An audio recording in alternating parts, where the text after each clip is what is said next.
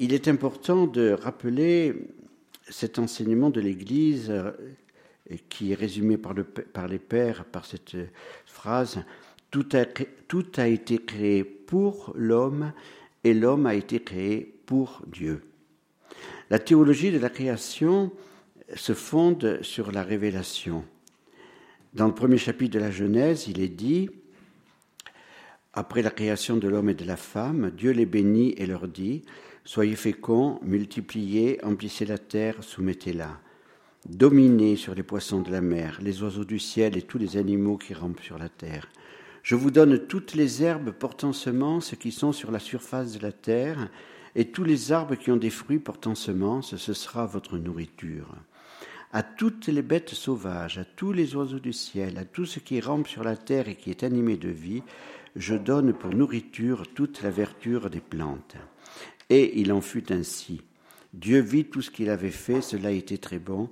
Il y eut un soir, il y eut un matin, sixième jour. Nous pouvons souligner dans ce texte révélé la grande différence entre l'homme et la femme et le reste de la création eau, air, astres, plants, animaux, plantes, animaux. L'homme et la femme seulement sont dits créés à l'image et à la ressemblance de Dieu. Et après la création de l'homme et de la femme, l'auteur sacré dit Dieu vit que cela était très bon.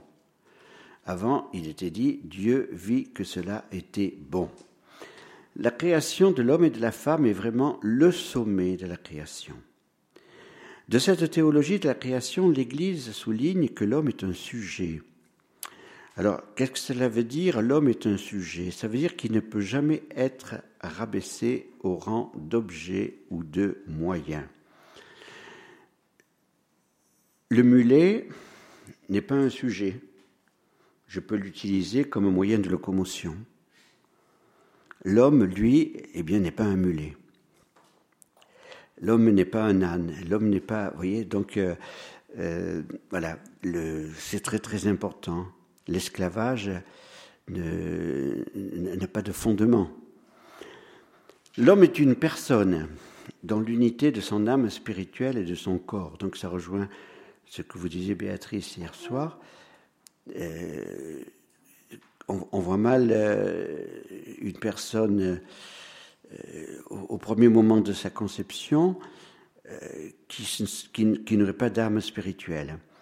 Voilà, donc pour qu'il y ait personne, il faut qu'il y ait corps et âme spirituelle dans une unité substantielle. Bon, voilà, mais là, l'Église, l'Église, eh bien, vous voyez, l'Église, elle ne veut pas dire nous, nous savons tout, L'Église, elle est là devant un mystère et elle dit ben, Je ne peux pas en dire plus parce que je n'ai pas les moyens pour dire plus. Voilà. Hein, mais je dis Nous sommes là devant un, être humain qui est sacré. Voilà. Donc, libre à vous de penser que euh, cet âme spirituel est, donné, mais l'Église dit Nous, nous ne pouvons pas faire un dogme pour dire Voilà, l'âme est donnée au premier moment. Dieu donne à l'homme et à la femme donc pouvoir de soumettre la terre et de dominer poissons, oiseaux et animaux. Hein. donc euh, soumettre la terre, dominer les animaux. Bon, là aussi, il faut peut-être voir pourquoi cette petite distinction des verbes. Hein. Bon, maintenant, hier on a beaucoup parlé, vous en avez beaucoup parlé de comment il faut concevoir cette euh, soumission. Euh, dans l'homme n'est pas Dieu, cette terre lui est donnée, cette terre, euh, les, animaux, ce n'est pas lui qui les a créés, donc euh, il est l'intendant de Dieu. Voilà. Et l'homme, de par son mystère et de par la volonté de Dieu, hein, parce qu'il ne faut pas oublier qu'il y a la volonté de Dieu, a une place toute spéciale dans la création. L'écologie doit être intégrale en prenant acte de cet ordre de la création. Il y a un ordre de la création. Hein, Lorsqu'on fait de la métaphysique, et particulièrement l'étude de l'être, eh bien, on voit que euh, on, part de, l'être inanimé, de l'être animé, et puis on arrive à, l'être en personne, euh, qui est l'être humain. Sinon, si on ne respecte pas l'ordre de la création, on court le risque d'une inversion des valeurs. Et on voit qu'aujourd'hui, on a cette inversion des valeurs, puisqu'encore dernièrement, euh, quelqu'un qui, qui, a brutalisé un chat à deux mois de prison ferme, et d'un certain côté, euh, il n'y a pas de raison de brutaliser un chat, hein voilà, mais euh, d'autres qui, tuent des enfants, non. Et, tous les jours, euh, nous avons des massacres d'enfants, puisqu'il y en a plus de 600 par jour en France. Eh bien, c'est légal. Voilà. Bon. La doctrine sociale de l'Église demande donc de remettre l'homme au centre. Voilà, c'est ce que euh, frère Benoît vous a expliqué hier, cet anthropocentrisme, remettre l'homme au centre de toutes les décisions sociales et économiques. Notre pape François est bien dans la continuité des papes du XXe siècle. Dans le chapitre 4 de son encyclique, donc il explicite davantage sa pensée sur l'écologie intégrale, c'est le sujet de ce matin. Au numéro 139, il dit il n'y a pas deux crises séparées, l'une environnementale et l'autre sociale, mais une seule et complexe crise socio-environnementale. Les possibilités de solution requièrent une approche intégrale pour combattre la pauvreté, pour rendre la dignité aux exclus et simultanément pour préserver la nature. Voilà. Donc, euh, toutes les questions de société une répercussion dans l'environnement et dans la question du climat et dans toutes les questions de l'écologie. Au numéro 142, si tout est lié, l'état des institutions d'une société a aussi des conséquences sur l'environnement et sur la qualité de vie humaine. Toute atteinte à la solidarité et à l'amitié civique provoque des dommages à l'environnement. Dans ce sens, l'écologie sociale est nécessairement institutionnelle et atteint progressivement les différentes dimensions qui vont du groupe social primaire, la famille, en passant par la communauté locale et la nation jusqu'à la vie internationale. Alors, le pape dit des pays dotés d'une législation claire pour la protection des forêts continuent d'être des témoins muets de la violation fréquente de ces lois. Donc ça veut dire que même si on a des lois qui sont bien formulées, on n'a pas nécessairement des actes qui suivent. Voilà. Donc euh, euh, la, question sociale, la question, euh, tout est lié, et la question de la vertu, bien évidemment. Au numéro 143, avec le patrimoine naturel, il y a un patrimoine historique, artistique et culturel également menacé. Il fait partie de l'identité commune d'un lieu et il est une base pour construire une ville habitable. Il ne s'agit pas de détruire ni de créer de nouvelles villes soi-disant plus écologiques où il ne fait pas toujours bon vivre. Il faut prendre en compte l'histoire, la culture, l'architecture d'un lieu, en maintenant son identité originale.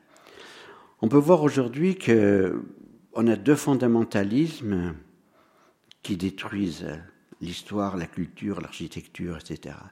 On a le fondamentalisme islamiste qui détruit tout, mais on a le fondamentalisme maçonnique qui, de l'autre côté, veut une une mondialisation où, les nations disparaissent, où les, pour pour qu'on puisse euh, voilà, avoir une emprise plus grande euh, et imposer son idéologie. Voilà pourquoi l'écologie suppose aussi la préservation des richesses culturelles de l'humanité au sens le plus large du terme. Voilà. Donc, il est très important que, que chaque nation garde sa culture. Donc pourquoi aujourd'hui euh, l'Union européenne s'attaque tant à la Pologne? Enfin, du moins, l'Union européenne. Les, idéologues qui veulent... Hein, pourquoi? Parce que la Pologne, comme la Hongrie, disent non, nous voulons garder notre identité nationale. Hein nous avons une Polonaise qui est là et qui est tout à fait d'accord. Eh oui. Hein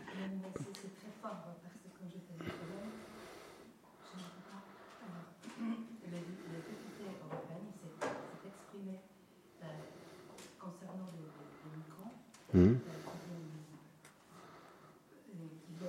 en Europe, surtout ils visent l'Allemagne. Voilà. donc notre député européen, il, a bien dit que en ce qui concerne les migrants, la Pologne, est, d'accord.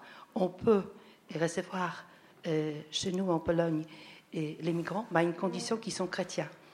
Et par contre, euh, les autres migrants, euh, nous posons une autre condition, c'est-à-dire qu'ils acceptent notre culture. Voilà. Tout, est là. Et donc actuellement, toutes les lois qui sont imposées, les mariages homosexuels, l'euthanasie, l'avortement, etc., tout, cela a, pour une uniformisation de la mondialisation qui, qui, éradique les cultures de chaque pays, de chaque nation. Voilà. Et donc c'est très important pour l'écologie que chaque nation garde son identité, garde sa culture. Voilà. Le numéro 155 est particulièrement important. L'écologie humaine implique aussi quelque chose de très profond la relation de la vie de l'être humain avec la loi morale inscrite dans sa propre nature. Voilà, donc euh, euh, si, je n'accepte pas, mais ça, ça va être traité par, euh, par frère Benoît, donc je ne vais pas insister là-dessus, mais si je n'accepte pas ma propre nature humaine, si je n'accepte pas d'être homme, si je n'accepte pas d'être femme, si je n'accepte pas euh, mon essence, puisque frère Benoît vous a expliqué hier que euh, nous sommes essence et existence, ça veut dire que nous ne sommes pas l'être suprême, nous ne sommes pas Dieu, nous sommes euh, un être qui est, qui est limité par son essence. Je suis, mais cette, cette essence de, de, de, de, de l'humanité est très importante et très riche, mais je ne suis pas Dieu. Voilà. Donc, je, je dois m'accepter tel que le Créateur m'a conçu. Et en m'acceptant moi-même, eh bien, j'apprendrai à accepter le reste de la création. Si je ne m'accepte pas moi-même, comment je vais accepter le reste de la création? Voilà. Hein, tout, est, tout, est lié. Tout est lié. Voilà. Le numéro 158 ne doit pas être passé sous silence. Le pape François, donc courageux, représente les pays du Sud. Et comme je l'ai dit en commençant, les pays du Sud aujourd'hui sont les pays où il y a le plus de vitalité, le pays où il y a le plus d'avenir pour le monde de demain. Dans les conditions actuelles de la société mondiale, où il y a tant d'inégalités et où sont toujours plus nombreuses les personnes marginalisées, privées des droits humains fondamentaux, le principe du bien commun devient immédiatement, comme conséquence logique et inéluctable, un appel à la solidarité et à une option préférentielle pour les pauvres. Et là aussi, cette option préférentielle pour les pauvres doit être bien expliquée, car euh, nous sommes là au, cœur du conflit entre le Nord et le Sud, euh, et, il ne faut pas être injuste tout, le progrès technique dont nous jouissons aujourd'hui vient en grande partie du Nord. Mais aujourd'hui, nous avons l'Asie qui, qui, qui, qui, produit beaucoup au niveau technique. Donc, donc le Nord n'a pas, l'apanage tout, tout, le progrès technique, mais, mais c'est quand même le Nord qui a, qui nous a apporté euh, ce, développement extraordinaire. Donc il ne faut pas être injuste, il faut reconnaître ce, cette réalité. Mais le pape nous dit maintenant, il faut aussi que nous intégrions, parce que c'est ça le problème. Le pape ne demande pas pour les pays du Sud que le, Nord euh, distribue euh, les, richesses qu'il a accumulées, hein, redistribue. C'est pas c'est pas cela que demande le pape. Ce que demande le pape, bien sûr, il faut que les injustices soient euh, soient, relevées et que, le défi de ces injustices soit relevé. Mais ce, ce que demande le pape, c'est qu'on intègre les pauvres dans la construction du monde de demain. C'est que les pauvres ont une dignité. c'est qu'ils ont eux aussi une capacité, ils ont quelque chose à apporter au monde et ils ont peut-être les valeurs les plus importantes à apporter. Hein, donc les valeurs de la vie, valeurs de la famille, valeurs. et puis qu'on leur permette justement de participer à la construction de ce monde. C'est cela, cette option préférentielle pour les plus pauvres, pas simplement euh, leur faire l'aumône. Vous voyez ce, que, ce qu'il veut dire. Et puis le numéro 162. La difficulté de prendre au sérieux le défi de l'écologie intégrale est en rapport avec une détérioration éthique et culturelle qui accompagne la détérioration écologique. Voilà, cette détérioration éthique et culturelle est quelque chose de catastrophique. On le voit bien euh, dans tous les programmes politiques que nous avons aujourd'hui en France. Eh bien, qui aujourd'hui ose dire haut et fort que l'avortement est un crime euh, Nous avons très peu de personnes. Hein. et donc, euh, et, tout le, voilà, tout, ce qui, concerne les dix commandements de Dieu, tout ce qui concerne la loi naturelle, eh bien, tout cela aujourd'hui est, est, mis de côté, est mis de côté pour essayer de trouver un discours, euh, puisque finalement, euh, nos hommes politiques n'ont qu'une ambition, c'est d'être élus en 2017 donc, on regarde les parts de marché qui sont intéressantes. On a des conseillers qui nous disent, voilà, il faut dire ça, mais il ne faut pas dire ça, parce que si tu dis ça, tu vas gagner tant de voix, si tu dis ça, tu vas en perdre autant. Mais euh, l'homme politique devrait se dire, euh, qu'est-ce que c'est que faire de la politique? Pourquoi une autorité politique? Hein, Une autorité politique, même si elle est élue démocratiquement, ne peut pas ensuite euh, euh, répondre à, tous les caprices euh, de, des membres de sa communauté. L'homme politique doit, doit incarner le droit naturel, doit permettre à, une communauté de vivre unie, de vivre dans la paix, de vivre dans la justice. Et donc, l'homme politique eh bien, doit savoir déplaire pour imposer justement euh, cette, euh, cette justice sociale, puisque la liberté de chacun, elle, s'arrête là où commence la liberté de l'autre. Hein. Donc euh, aujourd'hui, nous voyons cette détérioration éthique et culturelle qui, qui accompagne la détérioration écologique. Donc c'est un peu tout cela que le pape François veut nous dire dans cette écologie intégrale. Mais frère euh, Benoît va maintenant continuer dans cette relation avec la nature et puis on, débattra après euh, ce que frère Benoît aura dit et que frère Clément Marie aura ajouté.